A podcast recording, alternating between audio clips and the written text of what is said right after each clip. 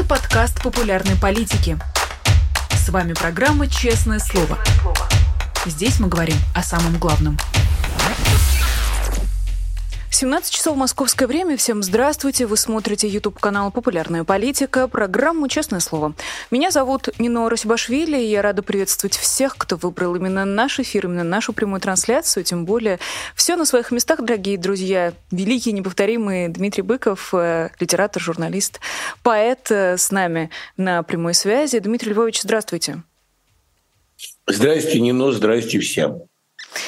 Смотрю я так на новости и повторяю ваши слова, Дмитрий Львович. Вовремя мы с вами съездили в Грузию и встретились там. Напомню для всех, кто пропустил, на популярной политике есть наше большое с вами интервью.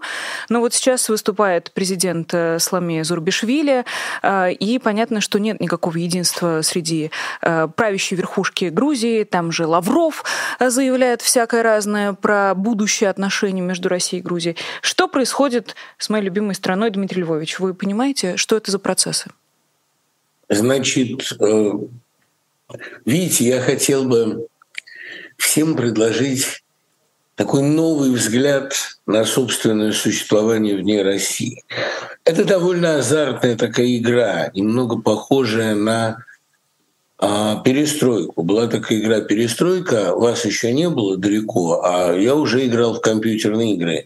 Там прыгает лягушка с листка на листок в кувшинках, и вот эти кувшинки все время заныривают. Она в результате оказывается как серая шейка довольно скоро в изоляции. Если хочешь укрепиться, перейти на следующий уровень, надо очень быстро скакать из страны в страну, из локации в локацию, из программы в программу и так далее. А это позволяет увидеть в эмиграции не просто тупое скучное бегство или там капитуляцию. Наоборот, это такая действительно довольно азартная игрушка. Вот я успеваю везде перед тем, как пространство схлопывается. Ну вот, скажем, из России я уехал, хотя я начал работать в Корнеле за полгода до спецоперации, но последний раз я уехал 20 февраля, когда у нас уже начиналась, заканчивалась сессия, начинался учебный процесс, а через 4 дня началось и все остальное. Украину я успел, по сути, посетить за неделю до того, въехать успел, за неделю до того, как ввели въездные визы туда.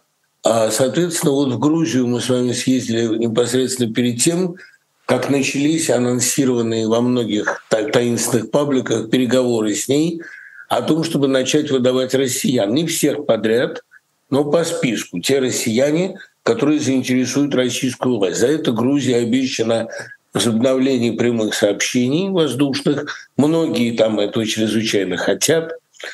И Саламе Журбишвили, на мой взгляд, выступила крайне своевременно, потому что, с одной стороны, Грузии нужно это возобновление авиасообщений и вроде бы налаживание отношений, вроде бы легализация. С Грузией получается примерно как вот Акуджава сказала себе, почему меня советская власть стала признавать? Потому что на фоне Солженицына я был уже родной.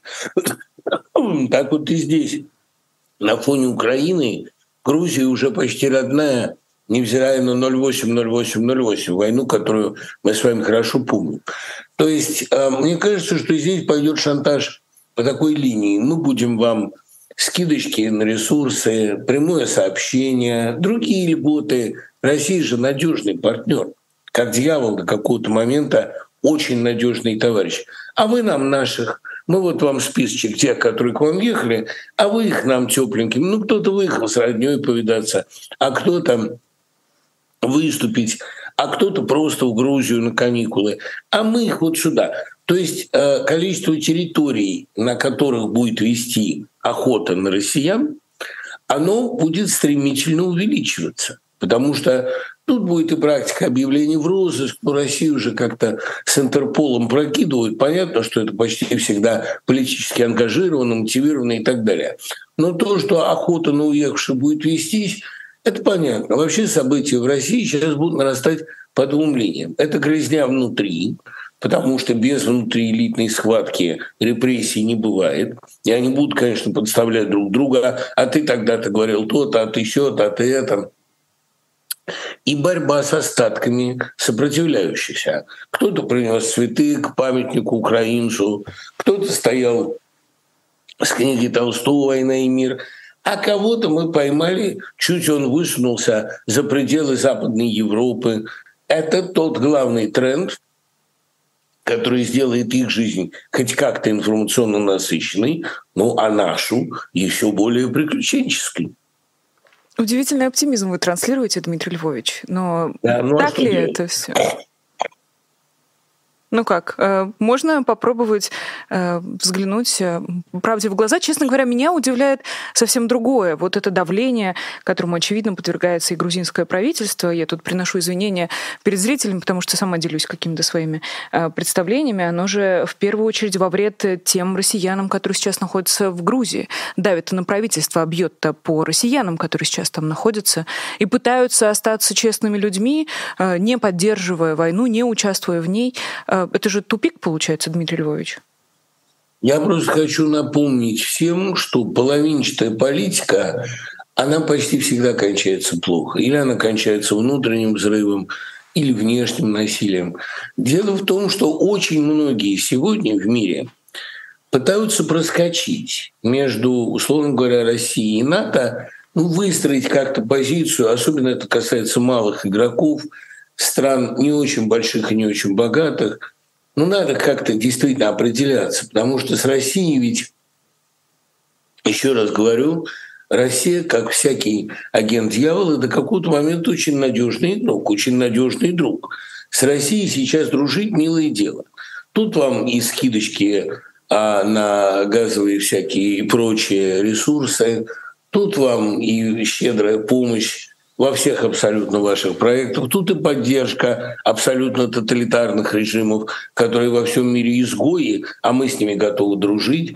Но за это, разумеется, нам надо обещать лояльность, правильное голосование в ООН, ну и разговоры о том, что Россия ломает ситуацию однополярного мира, делает его многополярным. Американцев поддерживают, допустим, там 30%, а Россию 70%, потому что они э, россияне, они за равноправие.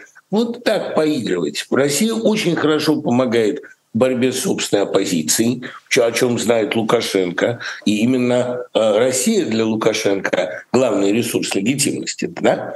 А Россия всегда одобряет любые диктаторские действия по подавлению собственного народа и готова забросить на вашу территорию либо свои военные формирования, либо своих советников, либо просто одобрить, где потребуется в международном поле.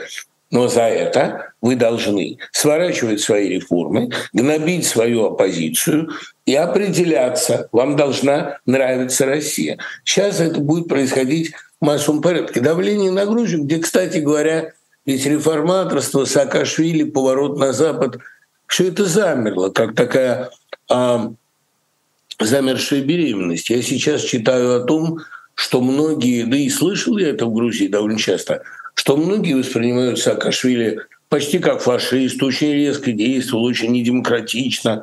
Да и вообще, ну что это было такое? Все эти переименования улиц в честь Джорджа Буша и так далее. Да и до войны он довел, многие говорят. Дружить надо с Россией. Мы с ней исторически дружили.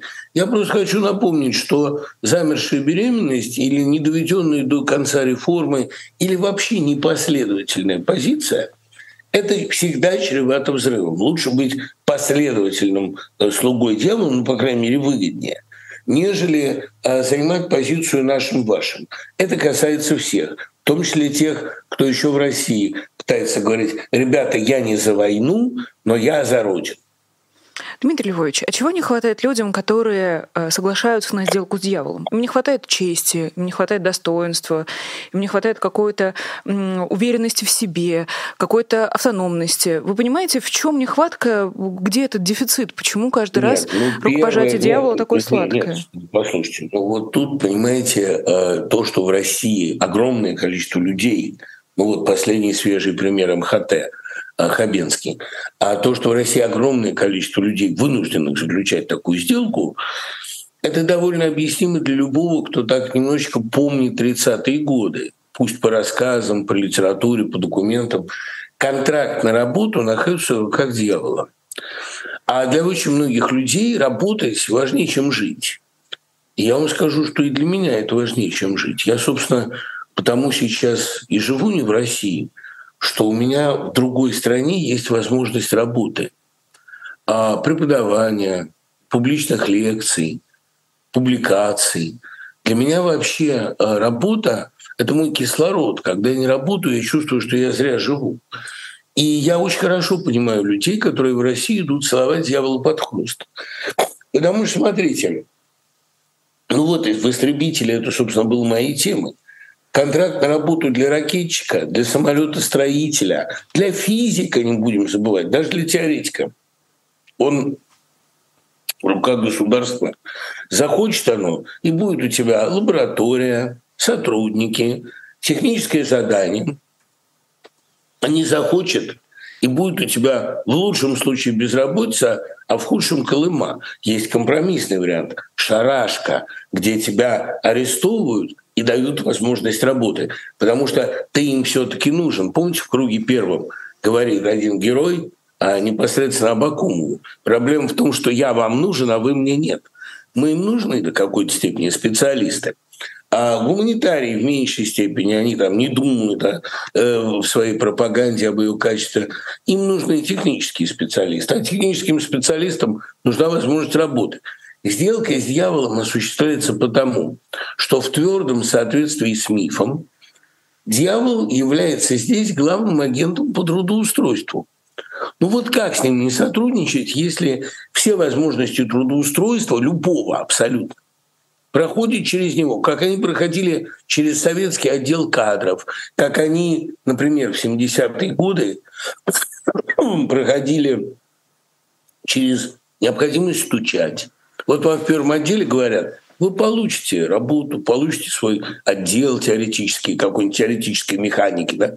получите возможность даже уезжать за границу. Вы только нам сообщайте иногда ненавязчиво, раз в месяц, о том, какие разговоры ведет на работе такой-то. И очень многие подписывали. А почему нет? Ведь это же не предполагает активного стукачества. Это всего лишь полагает, что ты им, ну конкретно дьяволу, приносишь присягу. Ему не надо, чтобы ты ему служил. Он, вообще-то говоря, и так все про всех знает. Кстати говоря, очень многим на допросах говорили, ну что вы запираетесь? Мы же все знаем. На вас уже такой-то, такой-то, такой-то, и на вас, и на себя дал уже все показания. Если надо, он их научные ставки подтвердит. Мы все знаем. Вы просто признайтесь. А зачем, по-вашему, выбивали показания, иногда лживые показания на допрос? Да просто чтобы человек сломался. Им нужны сломанные люди. Со сломанными людьми можно строить сломанное государство. С людьми, которые не хотят по разным причинам адаптироваться к этой ситуации, ничего не построишь, поэтому их или выдавливают, или ломают. И эта практика, хочу это подчеркнуть, ничуть не меняется ни в одном чекистском государстве, ни в одном государстве слова и дела, ни в одной формации русского государства этот принцип не менялся без всякой прагматической цели. Просто поклонись, просто скажи, что ты наш, и у тебя будет все. Сколько же агентов у дьявола, как он крупный работодатель а, оказался. Дмитрий Львович, вот в чате пишет а, наша зрительница Триполари. А, Дмитрий Львович, мне 30, и я актриса в эмиграции. Как вы считаете, есть ли у меня шансы играть на русской сцене вне фашистской стране в незигующем театре? Есть. Вот, Нино, сейчас я вынужден буду сказать ужасную вещь. И я думаю, что многие люди, которые меня смотрят, а они смотрят, да, давятся, э, колются, но продолжают есть кактус. Они, конечно, мне это поставят вину. Но э, э большинство, как всегда, напишет, что я оправдываю свою участь и выстраиваю концепцию, удобную для себя. Ну, наверное, человек все свои теоретические концепции строит для не скажу оправдания, мне оправдываться не перед кем, кроме Господа, но как-то для легитимации собственного опыта. Это понятно. А отъезд из России массовый – это не так плохо. Это э, для России очень хорошо, потому что русская культура она как бы залистовывает собой, а, покрывает собой, забрасывает своими семенами все новые и новые территории. Вот э, я много раз сравнивал процесс иммиграции с процессом рождения, выхода из теплой утробы. Действительно, когда ты выходишь на новое пространство, это всегда холодно. Но посмотрите, вот в Нью-Йорке появился театр Дмитрия Крымова, дай бог ему здоровья, и этот театр собирает полные залы на просмотре трех новых крымовских спектаклей. Крымов уже опять приступил к репетициям. Вот появилось огромное количество поэтов не только в Грузии, где мы видели их с вами выступающими, не только в Казахстане или в Армении, но их появилось очень много в Западной Европе. Значительное количество новых русских книг издается в Израиле. Кстати, издаются они и на Украине, то есть в Украине, что весьма забавно. Забавно именно потому, что в России не нужны настоящие поэты, а в Украине русские поэты нужны. Это к разговору о враждебности, диффушизации и так далее. То есть происходит на самом деле процесс распространения, засеивания новых полей русской культуры. Это и для художника хорошо, потому что он начинает общаться с широким мировым контекстом. Мы привыкли к разговорам, что наш актер поехал в Голливуд и оказался там не нужен. Ну, бред это, понимаете?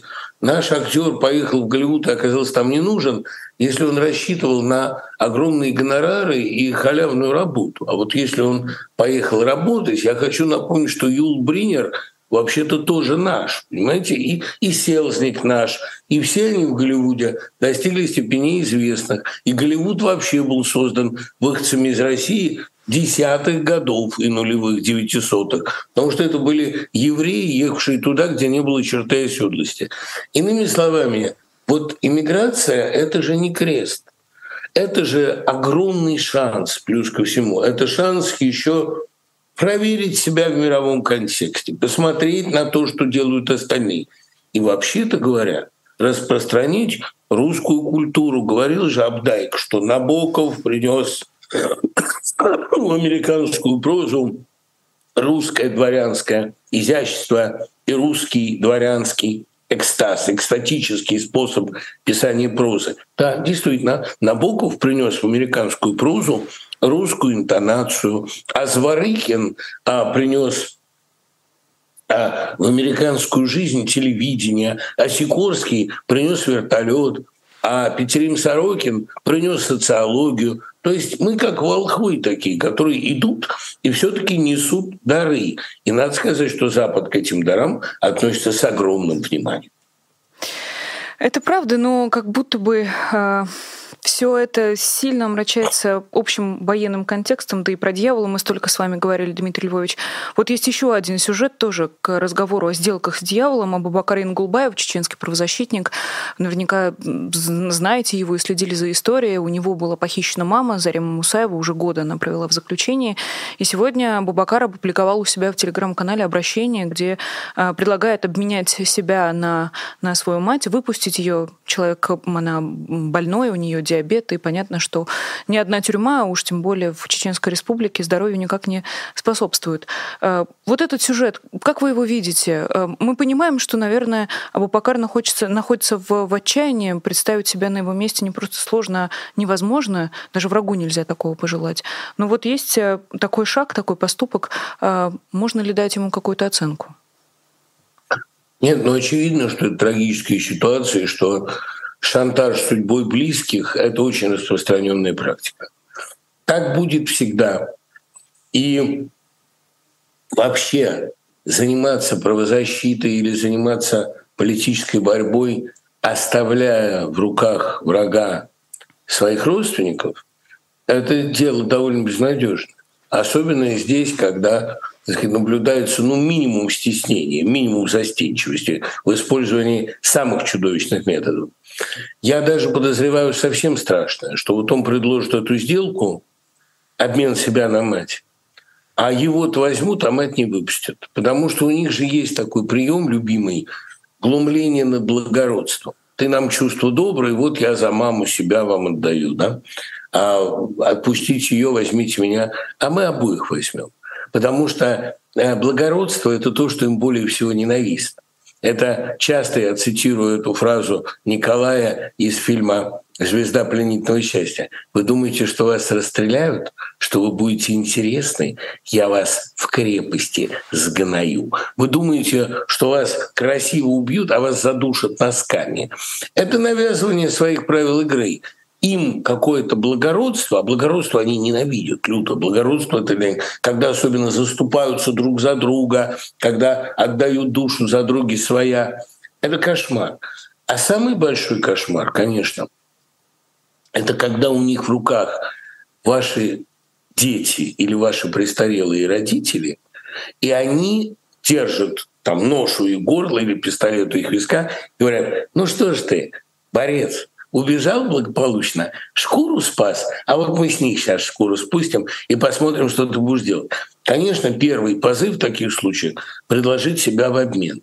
А с их стороны первый позыв — это вот, вот так. Я, кстати, знаете, я всегда очень люблю делиться своими чисто литературными радостями. Один из моих любимых поэтов Вероника Долина, а именно потому любимых, что Вероника Долина понимает, что такое песня. Она понимает, что песня, она должна быть а, документом прямого действия. И вот она написала короткую и прямую новую песенку с утра сегодня.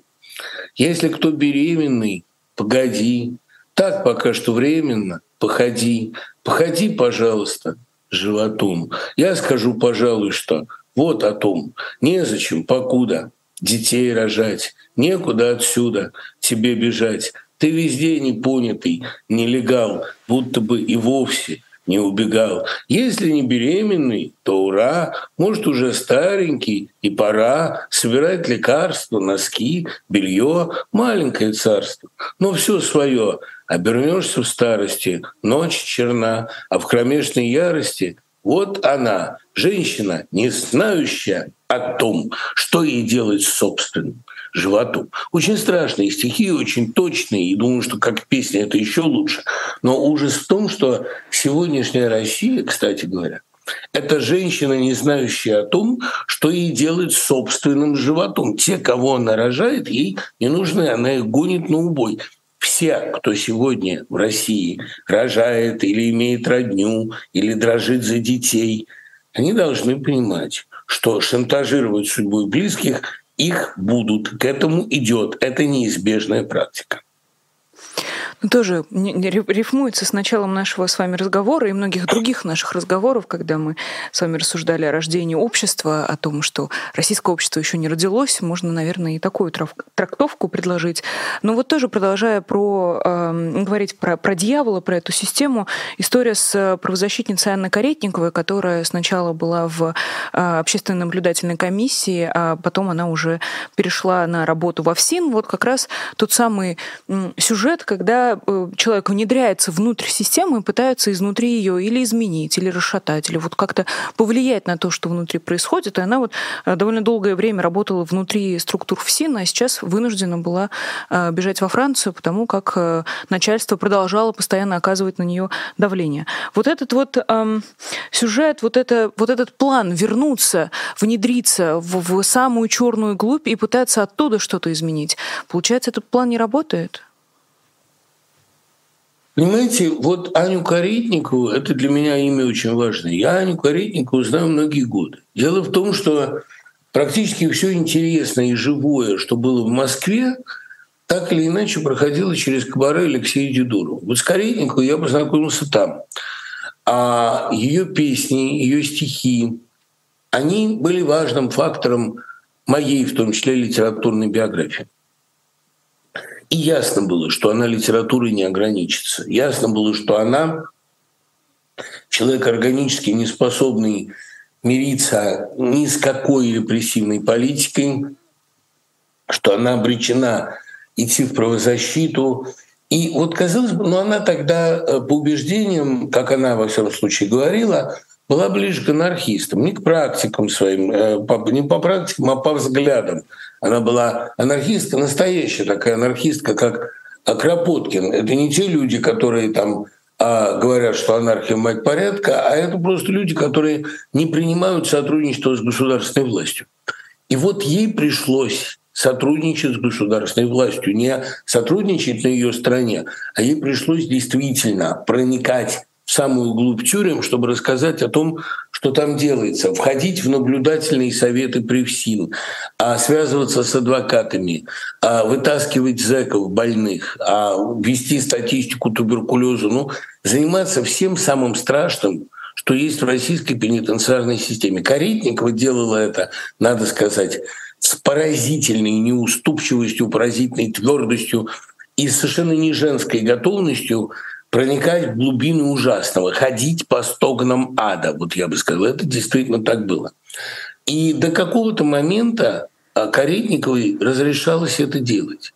А, ну, наверное, потому что люди, а, тюремщики российские, они сами понимают, что они работают в аду, и они тоже живут в этом аду. Поэтому, как ни странно, к правозащитникам, занимающимся этой проблематикой, у них почти сочувственное отношение, потому что они понимают, что это самое страшное, объективно, что есть в России, а может и в мире. И вот теперь э, эта возможность закрылась, это окно. Я, честно говоря, думаю, что пока Каретниковы разрешают спускаться в ад, в России есть какие-то последние возможности взаимодействия с государством. Но, понимаете, если уехала Каретникова, ну это, я не знаю, это действительно последний это последний, кто готов был в любых обстоятельствах смягчать участь несчастных. А, ну, это как доктор Гаас, понимаете? И вот э, ее отъезд, я понимаю, что это и для нее была трагедия, а уж какая трагедия для России, жуть сказать. И тебе, Каретникову, передаю я большой привет. Я очень хорошо помню, как я писал про анархистскую ячейку, и ты была моим гидом по этому э, миру московских э, архивных юношей, теоретиков анархии, замечательных ребят.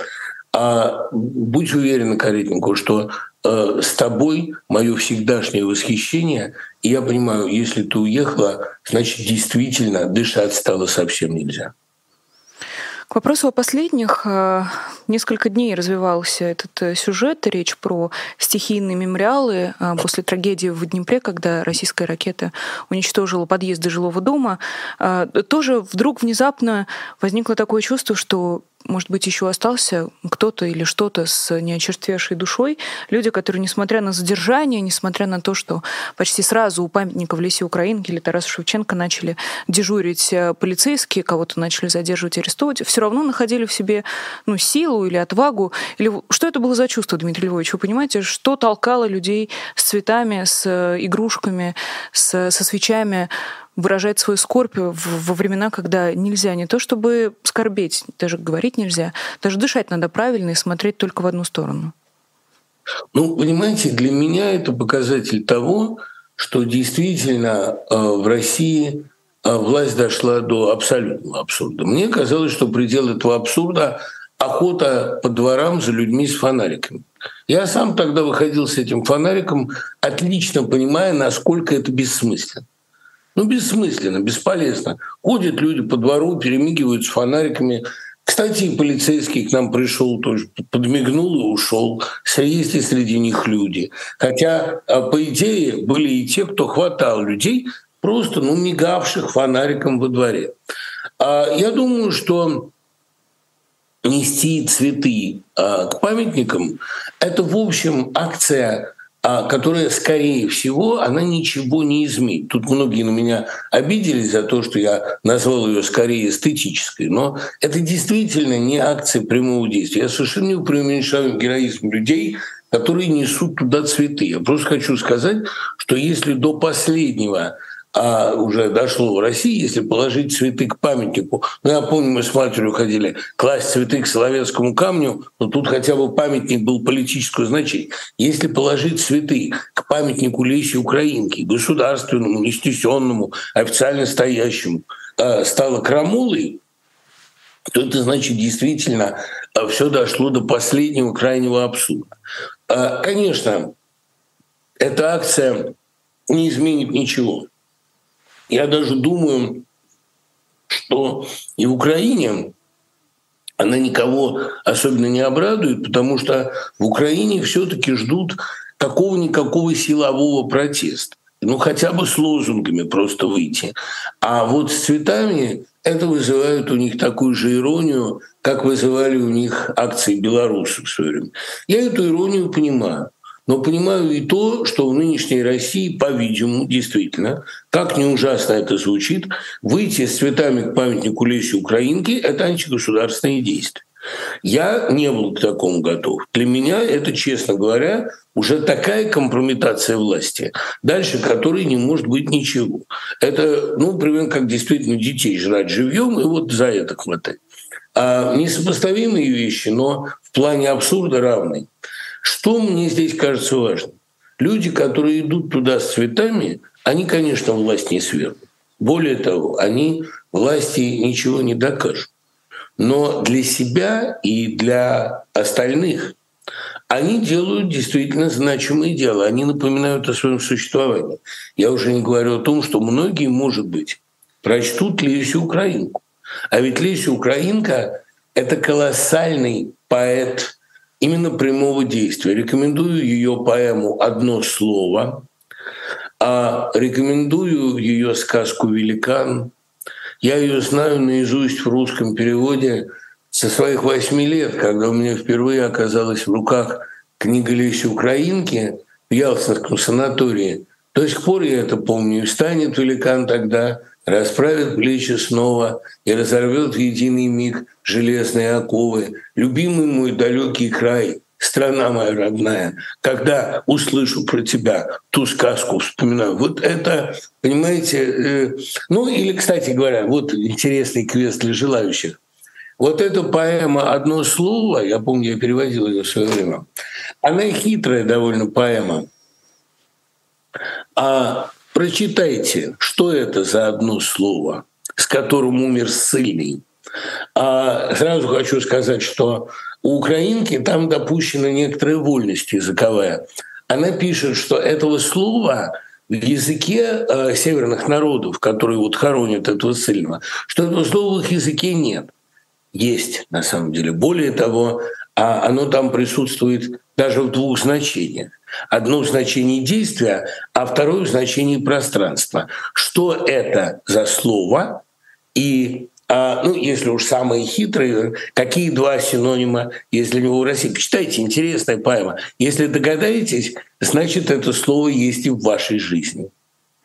Домашнее задание выдал Дмитрий Львович нашим зрителям. Оно и хорошо. Напишите в комментариях, пожалуйста, что это за слово. Ой, не, а, не, не, не, подождите, не но. Давайте прервемся на секунду. Я, я тут вспомнил одну довольно интересную штуку. Вот интересно, вы угадаете или нет? Это вопрос э, для... Ну, представим себе, что мы играем «Что, где, когда». Ой, уже могу сразу вам сказать Нижерова... нет, Дмитрий Львович. Я уже ужасно нет, нервничаю, когда меня что-то спрашивают. Ну, давайте а попробуем. Вы угадаете, вы угадаете потому что ну, уж в этом плане вы точно быстрее меня соображаете, вы моложе. Я всем сейчас предлагаю, друзьям-филологам, некоторые отгадывают сразу. У Александра Межерова есть такое стихотворение «Немецкая баллада», а его учительница немецкого языка при военной школе. Оно заканчивается строфой. «Зачем расспросами врасплох ты этих мальчиков не волишь? Ведь пригодятся им всего лишь два главных слова». Смерти Бог, я хочу сказать. Знаете, вот Катя Вряд тоже сказала «Смерти Бог». Это Серьезно? ваше идеалистическое поколение. Зачем расспросами врасплох этих мальчиков не волишь? И пригодятся им всего лишь два главных слова – хенда, кох. Обрубили. Почаще надо вспоминать эти стихи. Вот. А вот, вот все, все культурные люди сразу говорят «смерти Бог». Нет, ребята, время абстрактного гуманизма прошло. Да, это понятно, Дмитрий Львович. Уже ПВО на крышах в, в Москве ну, я тоже не угадал. А вы что да, сказали, да, Дмитрий Львович? Тоже смерти Бог? А я ничего не успел сказать, я придумал этот вопрос, прочитав это стихотворение. Но сказал сразу, я бы не угадал. Угадал один человек, знаете, вот один человек, который эмигрировал еще в 70-е годы, Жалковский его зовут. Он очень хорошо понимает, как надо, как с ними надо.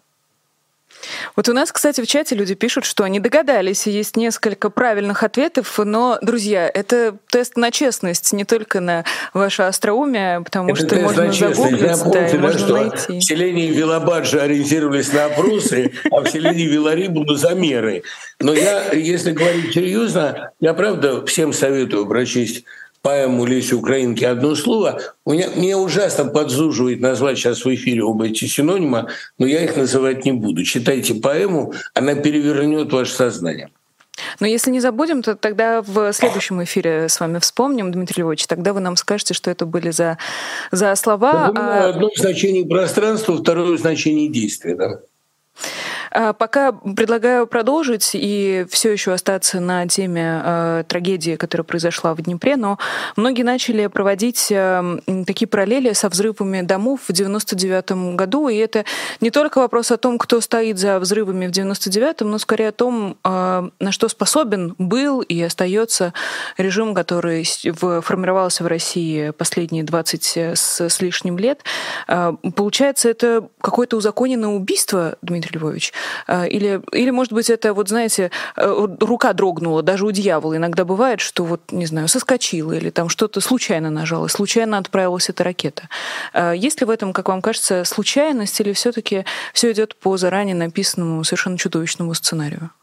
Вы понимаете, вот здесь вы ставите меня перед необходимостью а, не скажу покаяния, но я и тогда полагал, и сейчас полагаю, что взрывы этих домов не были делом рук чекистов. И у меня был для этого совершенно конкретный резон. Не могу сказать, что это было там ощущение э, святости чекистов. Помните, как говорил Лили Брикпи, для нас чекисты были святые люди. Нет, я понимаю, что они абсолютно на все способны. Я достаточно знаю историю российских спецслужб. Но проблема в ином. Эти взрывы в Москве тогда не гарантировали прихода Путина к власти они могли быть развернуты пропагандой, в частности Лужковской, совершенно иначе. Вот вы начали войну в Чечне, а теперь взрывают наши дома. Теперь война пришла к нам. То есть а, взрывы на Гурьянова, они не гарантировали Путину гладкого прохода в президенты. Наоборот, они в правильном обществе, в обществе, способном к сопротивлению, они работали бы против него. Вот последствия вашей чеченской политики, вот мы пожинаем их не только в Грозном взрывах. Так это могло быть. Верю ли я сейчас, что это сделала ЧК? Нет, не верю, потому что это было, с моей точки зрения, непрагматично, и еще потому, что они, понимаете, они же очень криворукие это утекло бы как-нибудь. Ну, не может быть, чтобы не утекло. Как ну, часть же утекла все равно, ситуация... Дмитрий Львович. И Рязанский Чего? сахар утек, и Рязанский сахар утек, вот и Патрушев, который случайно утек. оговорился. Вот. Утек Рязанский сахар, а, а никаких сколько-нибудь серьезных доказательств мы пока не имеем. Я еще раз говорю, что я готов допустить, если кому-то из белых пальто хочется сказать, что я отмазываю чекистов, Давайте, ребят, я удобный мишень. Я сейчас один из врагов государства, а сделайте меня еще и врагом свободы, закона, порядка, вашим личным врагом. Я до сих пор считаю, что книга «КГБ взрывает Россию», она э, по большому счету содержит набор версий, а не доказательств. Но я готов теперь допустить, что для них действительно ничего святого быть не может. Вопрос в том, что они не настолько профессионалы, чтобы такую операцию еще в 99 году начать готовить. В 99 году, когда общество было гораздо прозрачнее, гораздо свободнее, когда была возможность выхода на улицы хоть какая-то. Я очень хорошо помню, в каком состоянии была тогда страна. Я сам дежурил ночами в этих подъездах, и при, помню, как Ирка, жена моя, мне горячий кофе в термосе носила. И я просто к тому, что не та была страна, чтобы с ней провести такую манипуляцию. Хотя, глядя на сегодняшнюю, можно сказать, что с ней можно делать все, что угодно. Иными словами, по их сегодняшним делам можно поверить в то, что все преступления мира совершены ими. Это бесспорно. В чате вас спрашивают, Дмитрий Львович, э, чего же ждать, что будет дальше, а я вот вам чуть-чуть красок к этому вопросу добавлю, вот тоже возвращаясь к истории с ракетно-пушечными комплексами, которые внезапно появились на крышах разных московских зданий. Э, к 11 месяцу войны от Киева Путин дошел до Москвы, и э, вы понимаете, к чему готовится российская власть или там московские власти, конкретно исходя из этого сюжета, о чем подсказывает, что говорит им их звериное чутье? Звериное чутье, ну, если говорить о некоторых инсайдах, которые до меня доходят, звериное чутье говорит о том, а, и, кстати говоря, эта формула Арестовича вчерашняя мне понравилась, она точная. Раньше Запад полагал, что их целью является не поражение Украины, то есть спасение Украины от разгрома. Теперь Запад сместился, теперь его может устроить и ситуацию спасти только победа Украины. Вопрос, что может быть победой? А думаю, что победа в этом случае полная расчистка украинской территории, выход сначала на границе 23 февраля, затем, не знаю, как будет с Крымом, но вопрос о Крыме поднимается и обсуждается – ну и по всей вероятности нанесение российской армии достаточного урона. Так, такой, видимо, в Рамштайне, такой в Рамштайне принят сегодня план действий.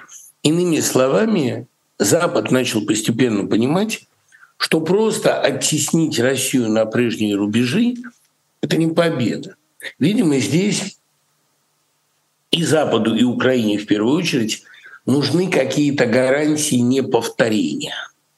А нужны гарантии, что а, вот не осуществится этот сценарий, о котором, кстати, если помните, я сразу же говорил, вот тут-то мы и вдарим. Была у меня такая публикация в «Новой газете». Россию можно сейчас, в общем, оттеснить на прежние рубежи, а окружить, а, таким условно говоря, рвом с крокодилами, полностью изолировать. Но тогда в этой изолированной стране успеет вызреть уже не навязанный, не пропагандистский, а низовой ресентимент, низовой фашизм, желание действительно порвать мир зубами. Вот, видимо, на Западе стали понимать, что в буквальном смысле российский 1933 год никому не нужен, что Путин может в этой ситуации оказаться еще и Гинденбургом, а не именно Э, фюрером, что настоящий фюрер может вызреть, если Россию в данном случае тоже остановить в состоянии замершей беременности. Поэтому, по всей видимости, там поняли, ни Россия не собирается останавливаться, ни Украина не собирается останавливаться, как ни ужасно и, может быть, провокативно все это звучит. По всей видимости, а, люди, которые пишут в Украине, что пятница будет великий день, а, видимо, они более правы наверное, ждать, пока в России вызреет новый пивной путь и новый фашистский переворот, а, видимо, там решили этого не дожидаться. А других вариантов нет, Дмитрий Львович? Только пивной путь? Ну, а какие? Вот смотрите, ну, официально, да, давайте э, э, рассматривать все с предельной трезвостью. После этой войны, которую развязал Путь, он ее развязал. Он будет, конечно, потом говорить, что его втянули. И многие уже говорят, вот он ее развязал. Какие могут быть у России после этого варианта? Тут вариантов осталось два. Или э, уничтожить мир, э, взяв его под свой контроль, то есть поделив его на зоны и превратив его половину в такой ад полноценный. Ладно, вы там за океаном сидите, а здесь наша зона влияния. Вот мы дошли до Берлина и опять дойдем до Берлина, надо будет дойдем до Брюсселя. Это претензия на контроль за всем восточным полушарием. Не нужно совершенно а, никаких иллюзий, что Россия хочет восстановить свои прежние границы. Россия говорит, Америка пусть сидит, где сидит. Мы пока не претендуем. Помните, как говорил председатель Мао, до Солнца мы пока не добираемся. На Брюссель, на Белград, с Пекином как-нибудь договоримся. Восточная Африка и Западная Африка, да и, и Северная Африка — это все потенциальные наши зоны влияния, развивающиеся страны. Отдайте нам Восток. Мы с этим будем разбираться. Либо, если вы не идете на наши условия, если вы не оставляете полмира под нашим контролем, а впоследствии весь мир, как у Юрьева в Третьей империи, ну мы просто уничтожим его. Какие здесь есть? Ну, уже Дмитрий Медведев, действительно, что у э, трезвого на уме, то у Медведева на языке, они уже действительно а, предложили вариант, что ядерные державы не проигрывают. Это буквальное повторение геринговской формулы фельдмаршалов не вешают. Ядерные державы не проигрывают. Кстати, Геринга действительно не повесили. Он покончил с собой. Ему жена, говорят, при последнем поцелуе ампулу с цианидом передала изо рта в рот. Не знаю, правда, неправда, но он настоял на своем, уничтожил себя сам. Здесь, видимо, та же история. Мы уничтожим себя сами. То есть проблема поставлена, проблема доведена до предельной остроты. Какие варианты развития возможны после этой войны? Мирное возвращение на прежние позиции, аккуратная смена власти в России с попыткой предложить миру хорошего Путина – в надежде, что мир поверит в хороших русских. Самое так что страшное, же Путин, Дмитрий Львович? Трибунал, произошло. проигрыш трибунал, свобода политзаключенным. Потом реформы, очевидно, какие-нибудь, репарации. Разве нет такого человеческого пути развития у ситуации? Ну, послушайте, ну какие, кто поверит в реформы? Вы посмотрите, какие были реформы. А, опять-таки вас не было, но я-то был. Какие реформы были в 85 по 91 Какие реформы были потом? Какая была тотальная свобода слова и разговора Ельцина о том, что разворот обратно невозможен? Была полная, как казалось, победа, свобода слова, гражданского общества.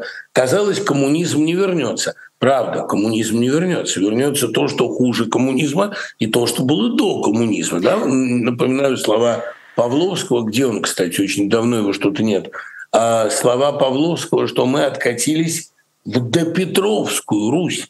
Это даже ниже петровских реформ. Это еще дальше куда-то. Это к Ивану Грозному, в опричнину. И, безусловно, этот откат совершился. Какие, кто поверит в России в какие-то реформы при сохранении властной вертикали – и того стиля управления, который в России существует сегодня. Ну, правда, ну, действительно, а вы бы поверили? Вот вы поверили бы в то, что, простите меня за эту аналогию, да, не, не хочу ее проводить, да, но возьмем аналогию другую, помягче. Вы бы поверили, что после Перона при всем сохранении пероновской структуры возможно посадить в Аргентине на власть человека а, с другим подходом к власти, да, человека либерального, да, там, что на Кубе после Кастро возможен либерализм. Эта структура не предполагает либерализации. Этот э, посидит реформатор, его подсидят, придет другой. То есть никакого компромисса, никаких репараций, никакого внутреннего верхушечного переворота быть не может. Здесь может быть либо радикальное переформатирование российского проекта, которое действительно приведет к самоуправлению в России, не к федерализации, как многие думают, не к распаду, просто к самоуправлению хотя бы. Ну, либо это будет э, тотальное уничтожение мира, потому что на меньшее российская власть не согласна. А я скажу так, Дмитрий Львович, я не знаю как, но я верю, что вы будете министром образования, ровно как мы с вами говорили на том интервью, которое мы сняли с вами в Тбилиси. Я не знаю, как это будет, но э, да мне уже верить. не надо, господи, я согласен, пусть это будет Тамара Эдельман, была бы жива Родина. Посмотрим. Может быть, к следующей неделе у нас будет больше ответов. Спасибо вам огромное, Дмитрий Быков. Спасибо писатель, и вам. До скорого. Пока. Писатель, журналист, литератор, преподаватель. Э, был гостем, традиционным гостем наших пятничных эфиров программы «Честное слово». Я пока попрошу нашего замечательного режиссера показать вам патронов программы «Честное слово». Пока я тут с вами буду раскланиваться, рассказывать, что можно поддержать программу на Патреоне и помочь нам в нашей работе. Э, спасибо большое всем, кто смотрел. 11 700 человек в прямом эфире в моменте. Это прекрасные цифры. Друзья, если вы еще здесь, если вы еще не ушли, не забудьте, пожалуйста, поставить лайк. Может быть, это звучит довольно дежурно или протокольно, но, пожалуйста, это правда очень важно. Я знаю, что лайки у вас есть, каждому выдается по одному на вход. Поэтому все, кто не сдал свои лайки, сдайте их, пожалуйста, сейчас, если вы смотрите прямой эфир. Ну или если вы смотрите его в записи, то тоже, пожалуйста, не забудьте написать э, в комментариях два слова напомню, Дмитрий Львович дал нам всем домашнее задание. Э, проверим его на следующей неделе. И большое спасибо всем, кто присылал нам сообщения в суперчат. Э, видимо, уже по сложившейся традиции это одни комплименты. Большое спасибо нашей замечательной слушательнице и зрительнице Нико. Э, уже не зачитываю комплименты, как у нас с вами повелось, но все это вижу сама. Очень близко к сердцу все принимаю. Спасибо вам огромное. Мне ужасно приятно. Ну, еще раз большое спасибо всем, кто пришел к нам, кто выбрал нас. Это Это здорово, конкуренция большая, и тем важнее ваша отдача и ваша поддержка. Меня зовут Нино Расибашвили. До скорой встречи, всего доброго и пока. Вы слушали подкаст «Популярной политики». Мы выходим на Apple Podcast, Google Podcast, Spotify и SoundCloud. А еще подписывайтесь на наш канал в YouTube.